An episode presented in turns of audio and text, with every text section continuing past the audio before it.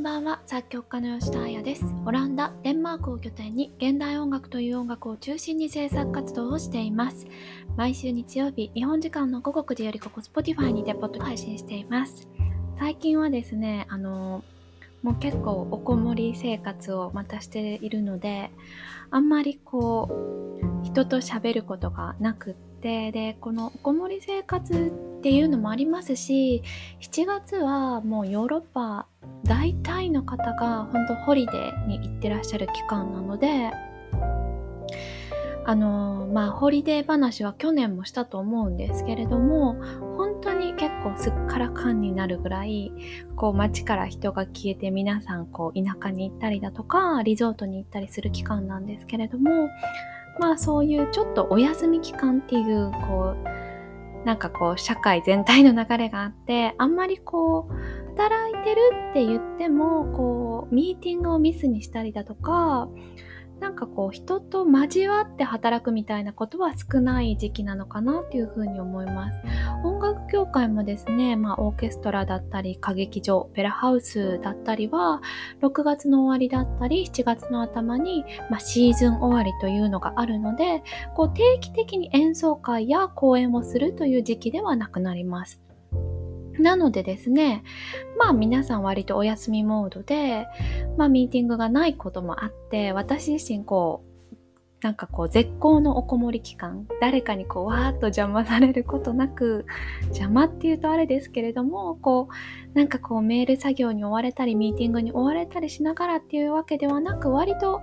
こう、かける期間ではあるんですけれども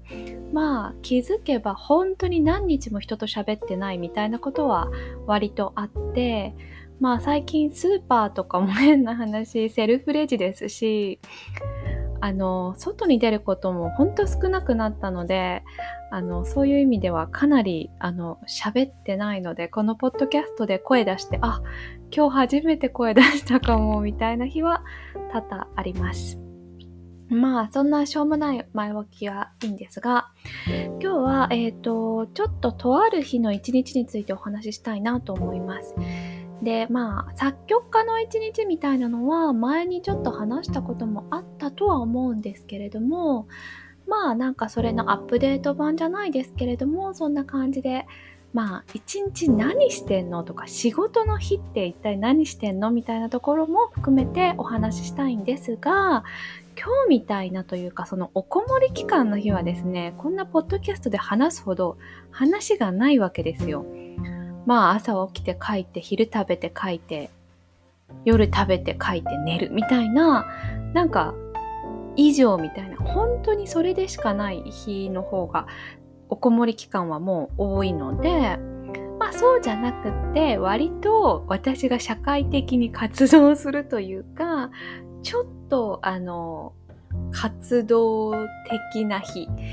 のお話をしたいなと思うんですけれども割とオランダにいる時は基本的にすっごい書いてる日か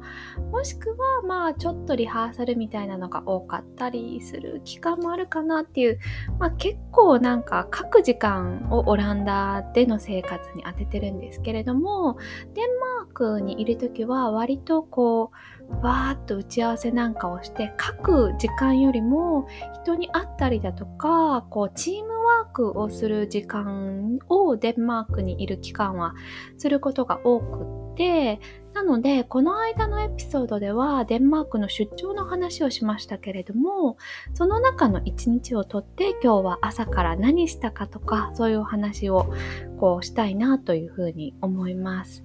で、まあまあなんで撮ろうかと思ったらまあもちろんアップデート版を撮りたい気持ちもあったんですけれどもまあなんかこの間なんでだったかな飛行機でか電車でかなんか隣の方に話しかけられたんですね。で何してるのみたいな感じになってあまあ曲書いたりしてますみたいな話になった時にまあどんな音楽書いてるかとかになってで、まあ、クラシック音楽をベースにしたものを書いてますね、みたいな話を確か私がしたんですね。そしたら、その方は、あの、全然悪気ないと思うんですけれども、クラシック音楽書いてる人まだ生きてるのねみたいな感じで言われて、あ、確かにクラシック音楽って全員縦巻きロールが書いたと思われがちだなみたいな、まあ、そういうことあるよねと思って。でまあ多分その方曰くそういう白紙縦巻きロール系でクラシック音楽って終わってるみたいな イメージなのかもしれないなと思ったり。まあ縦巻きロールの時代が終わった後も随分クラシック音楽っていうのは発展しましたしあのみんながみんな縦巻きロールじゃないのであの一定の期間だけなので それは私自身何とも言いようがなかったのでまあなんか笑ってごまかしたんですけれども確かにこうじゃあ広告の音楽を作っているだとか映画の音楽を作っているだとか誰かにこう楽曲提供をしているそれをこそポップスだったりだとかこうバンドだったりだとかっていうのはまああ生きてる作曲家が書いてるって思われることなんとなく想像できるかと思うんですけれどもクラシック音楽をベースにしたものまあ現代音楽をどう呼ぶかと思うんですが私はまあクラシック音楽をベースにしているとは思っていてまあ、その理由としてはクラシック音楽のその処方楽譜の書き方をベースにしていることだったりクラシック音楽の奏法音楽の弾き方や歌い方を学んだ人があくまで五線譜を読むことができる人たちが演奏することが多いっていうところも含めてクラシック音楽がベースになっていると思っているんですけれども確かにクラシック音楽がベースになっているような音楽の作曲家って全員死んでると思われるとなんかそれはそれで 寂しいなと思ったので、まあ、クラシック音楽書いてる人まだ生きてるよという意味も込めて今日はあの一日をお話ししたいと思います。すみませんまた前置きが長くなりました。でですね、この日はデンマークの出張でした。で、えっ、ー、と、デンマークの出張の時は、まあ時と場合によりますけれどもたまたま友達が家を空けててちょっとアパートの面倒を見てくれないみたいな時だったらアパート借りてた時もありますし、まあ、昔はずっと住んでたので自宅があったのもありますけれどもまあこう割とデンマークを出張先というか2拠点にして、まあ、オランダと飛ぶようになってからはまあ家2個あってもなみたいな感じでデンマークのお家は手放したのでオランダに住んで、まあ、デンマークは出張というような形になっています。なのでですね、まあ、アパート借りたり、ホテル泊まったり、まあ、おゆあの友人の家にちょっとステイさせてもらったりみたいな3択ですけれども、まあ最近は結構もうそのプロジェクトのバジェットから出していただけることもあって、まあホテルに泊まることは多くなりました。で、ホテルに泊まる良さみたいなのは、まあ自分の空間が必ず確保していることだったりだとか、まあ出入り自由みたいなところだったりとか、まあそういうのはありますけれども、まあそのバジェットっていうところの理由で結構ホテル滞在になると割とこう3日とか4日とか詰め詰めのスケジュールでこう拍数を減らすようなこうスケジュールになることが多いんですよね。なのでホテルステイをしている時はだいたいめちゃくちゃ詰め込んでいるような一日っていうのが多いです。で、この日はですね、朝10時から、えーと、ちょっとこれはユニークな予定なんですが、あのデンマーク・コペンハーゲンにある日本大使館に、えっと、表敬訪問といいましてあの大使にお目にかかる機会を頂戴いたしました。で、まあ、こんな予定の日は、まあ、年に1回もないです。何年かに1回ぐらいあるくらいなのかっていうところですけれども、実は私は今のデンマークの駐在の日本の大使にはお目にかかったことはこれまでなくって数年前、えーと、大使だった方には何度かお目にかかった機会はありました。というのもですねあの大変ありがたいことに私が書いたオペラを見に来ていただいたりだとかその後はあの大使のお家でですね、小さいコンサートがあったんですけれども、そのコンサートやパーティーにあの呼んでいただいたりだとか、まあ、あの、すごくよくしていただいて、で、あの、交流があったんですけれども、えっと、今の大使でいらっしゃる方にはお目にかかったことがなかったこともあって一度ご挨拶させていただきたいなと思いましてちょうど良い機会でしたのであのそういうような予定をあの頂戴いたしまして。ご挨拶をさせていただきました。で大使とお話しさせていただいた後にえっ、と私は急いでですね次の予定に行きました。で、大使との予定が10時から11時ぐらいで、その後、急いで11時から11時半まで移動して、で、えっ、ー、と、その日はシステアヌという私がコペンハーゲン一好きなアートスペース、美術館に行ってきました。これはですね、おそらく前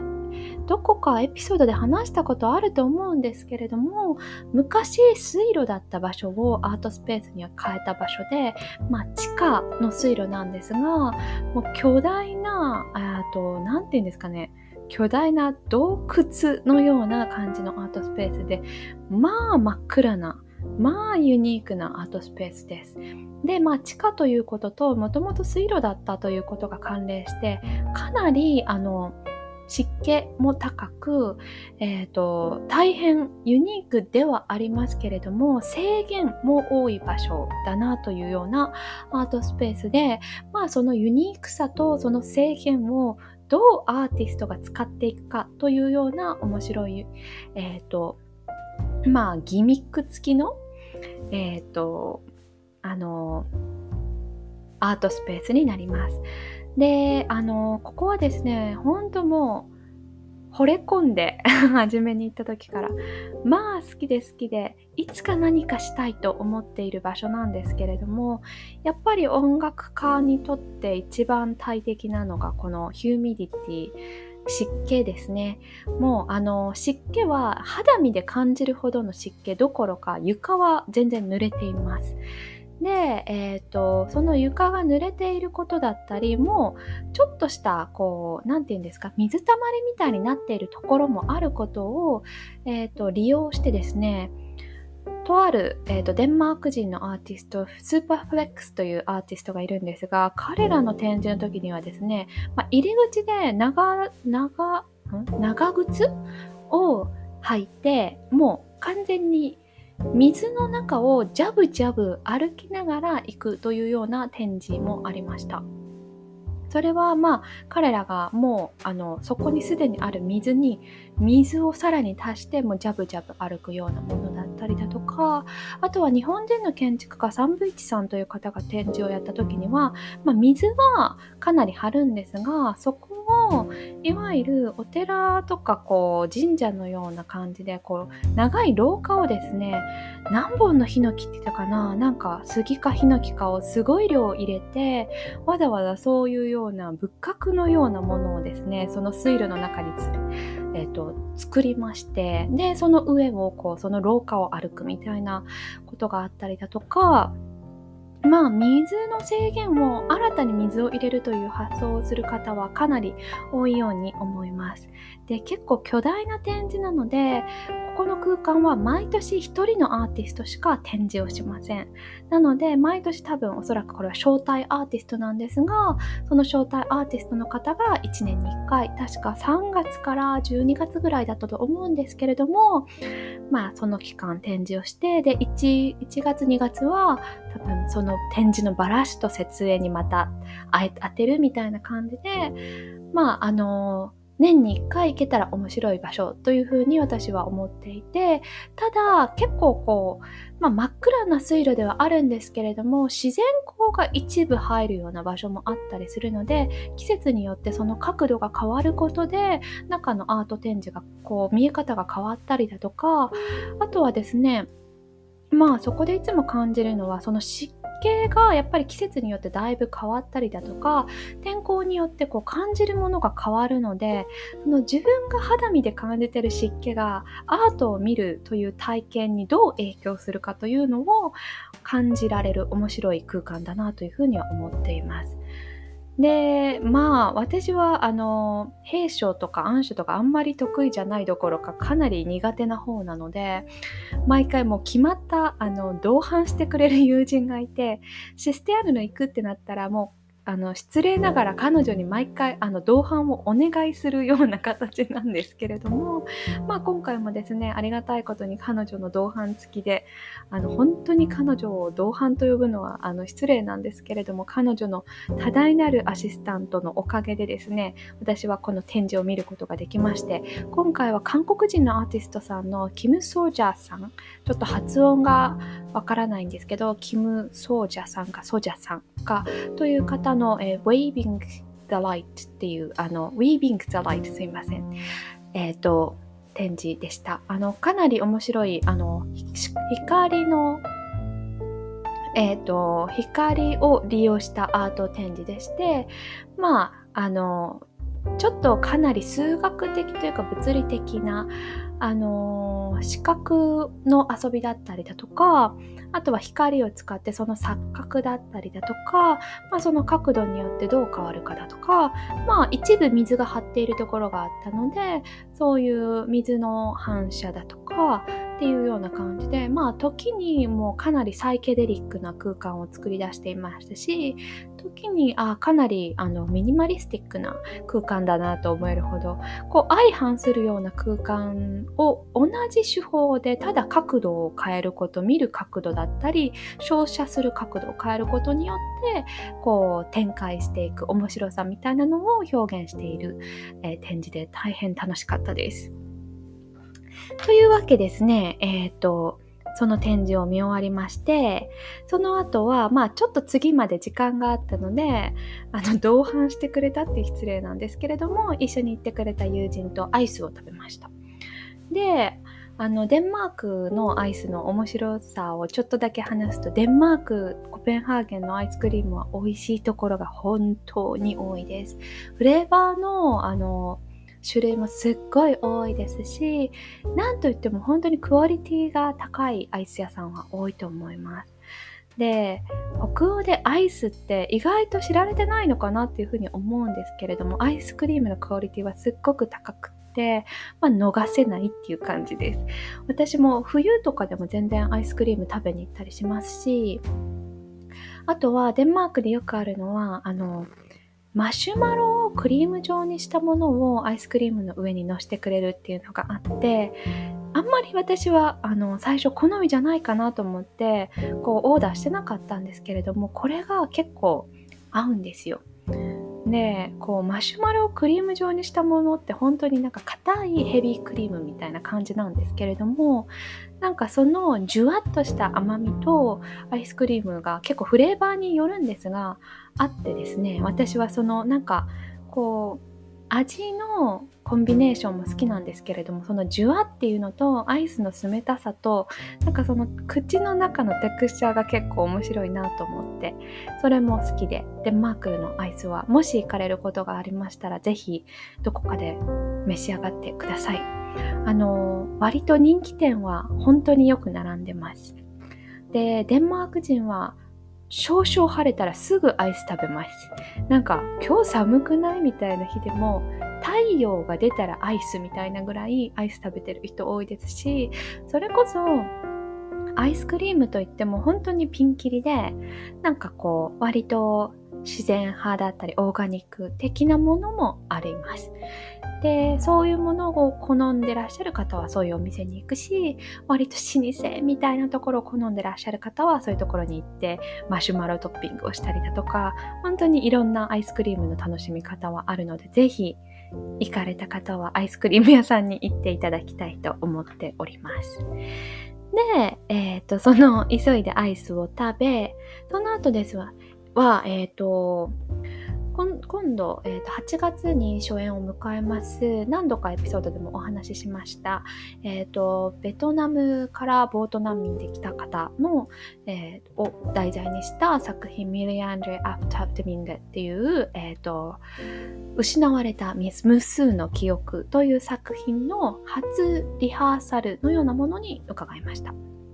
で、この初リハーサルといっても、私と、え、ー、と、歌の方だけのリハーサルでして、まあ、あの、私がデンマーク語話者ではないので、まあ、デンマーク語の、こう、音と言葉のはめ方だったりだとか、やっぱり歌、声ってで本当にその人その人によるので、こう、自分がどれだけお勉強して書いても、やっぱり、こう、アジャストしなきゃいけないというか、最後に調整しなきゃいけない部分だとか、カスタマイズ、オーダーメイド的な部分って、作品によってですけれども結構あるんですよね。なので私は歌がこう入る作品だったりだとか、まあ、歌の方との作品、まあ、歌とピアノであったりしてもまず割と歌の方と2人きりでお話だったりお打ち合わせだったりリハーサルはすることが多いです。でその後楽器の方と一緒にするっていうような機会にお伺いするようなことはあるんですけれども結構そのアジャストみたいなものはまあ楽器の方が入る前にしておきたいなとかまあそこにどう感情を乗せるかとかみたいなところも含めてあのー、結構歌の方とは事前にお話し合いというかリハーサルはします。なのでこの日も、えーと、ソプラノ歌手の方と2人きりで、えーと打ち合わせ兼リハーサルをしました。で、実際にやっぱりこうやって歌っていただきながら、こう、で、私がこの日はちょっと他のパートをピアノで押さえながら、こんなハーモニーの中で歌っていただきますよ、みたいなことをこう示唆して、なのでこういう風になっているから、こういう風に歌ってほしいみたいに、まあ事前に歌の方は他の楽器のパートも読んではいただいてるので、あ、ここではバイオリンがこうするんだなとか、チェロがこうするんだなみたいなことを事前に知ってはいただいてるんですけれどもやっぱり私が曲を書いてるのでここがポイントだよとか ここここがちょっと不安だったらこの音聞いてみてねとか何て言うんですかねちょっとした tips をあのお渡しするみたいなことはあります。でかつ私から tips だけではなくって彼女からそういう tips をもらうこともあってなんかこういう風に書いたらこんな風にできるんだけどこれはどうみたいなような結構そういうあの何て言うんでしょうかね提案をいただくことも多いですしあとはあのこれはこっちの意味こっちの意味みたいにやっぱり楽譜にどうしても書ききれないようなことだったり書き方によって勘違いされてしまうような書き方を私がしてしまっている場合のなんかこう互いの、えーと、考えの相違を埋めていくような時間でしょうか。でその日はそれをしました。でそのリハーサルが1時半から4時ぐらいまであってでその4時からですね4時半からか別の打ち合わせに行きました。でこれは、えーと、初めて会う、えーと、コペンハーゲンをベースにしている弦楽四重奏の、えーと、アンサンブルの皆さんに会ったんですけれどもまあ、あのご挨拶しましょうみたいな感じでとりあえず会いましてでまあ演奏家の皆さんとだったりだとか、まあ、お友達のお友達とか、まあ、単純にちょっとお茶しようみたいなことは結構私はします。で、それは自分がなんか単純に興味を持っている方だったりだとか、あとはありがたいことになんか興味を持ってくださっている方とお茶をするっていう感じなんですけれども、まあそういう場で何喋るかって、大体コペンハーゲン的会話だとというか、なんかよくある会話だと、あのコペンハーゲンって本当に狭いんですね。でそれはあの地理的なものとかいう話じゃなくてこう人と人とのこうつながりが狭いんですね。人が少ないんですね単純に。なので大体あの初めて会う方の間には大体共通の知り合いがいるんですよ。でそれが音楽家同士となるとまあ1人2人ではないです。本当にああもう10人15人と平気で、まあ、共通の知人がいるということがあってでなんかそういうような話からまあちょこっと話をしたりだとかで今回もありがたいことにですね私がまああのちょっとした関係でその弦楽四重相談を知ったんですけれどもその四重相談の方も私のことを知ってくださっていてまあそういうこともあってってなんかこう話の流れでなんか一緒にしたいねみたいな話になってでこういうことだったらできるかなみたいな感じで簡単な40分ぐらいかな50分ぐらいの打ち合わせというかまあ挨拶みたいなでもいや普通にコーヒーみたいな感じで話しました。でこういう感じで結構プロジェクトって進んでいくことが多くってなんか時にすごいこうなんだろうなんかこうちゃんとして始める？こうじゃあオファーをもらってなんとかっていうこともまああの例えばオーケストラだったりっていうのはありますけれどもなんかこんな感じでなんか会ってみたいね会うみたいな感じでただそれがあのお友達としてのコーヒーになる時もあればなんか一緒にできそうだねとかか今じゃなくてもなんかこう知り合ってると楽しいかなって思えるような、まあ、直感的な感覚でしかないですけれどもそういう時は結構あったりだとか話をしたりはあります。でその日はそれで、まあ、大体の仕事は終わりましてなのでえっ、ー、と5時半ぐらいかな？に全部が終わってでえっ、ー、とその日はそのままホテルに帰って6時ぐらいだったんですけれども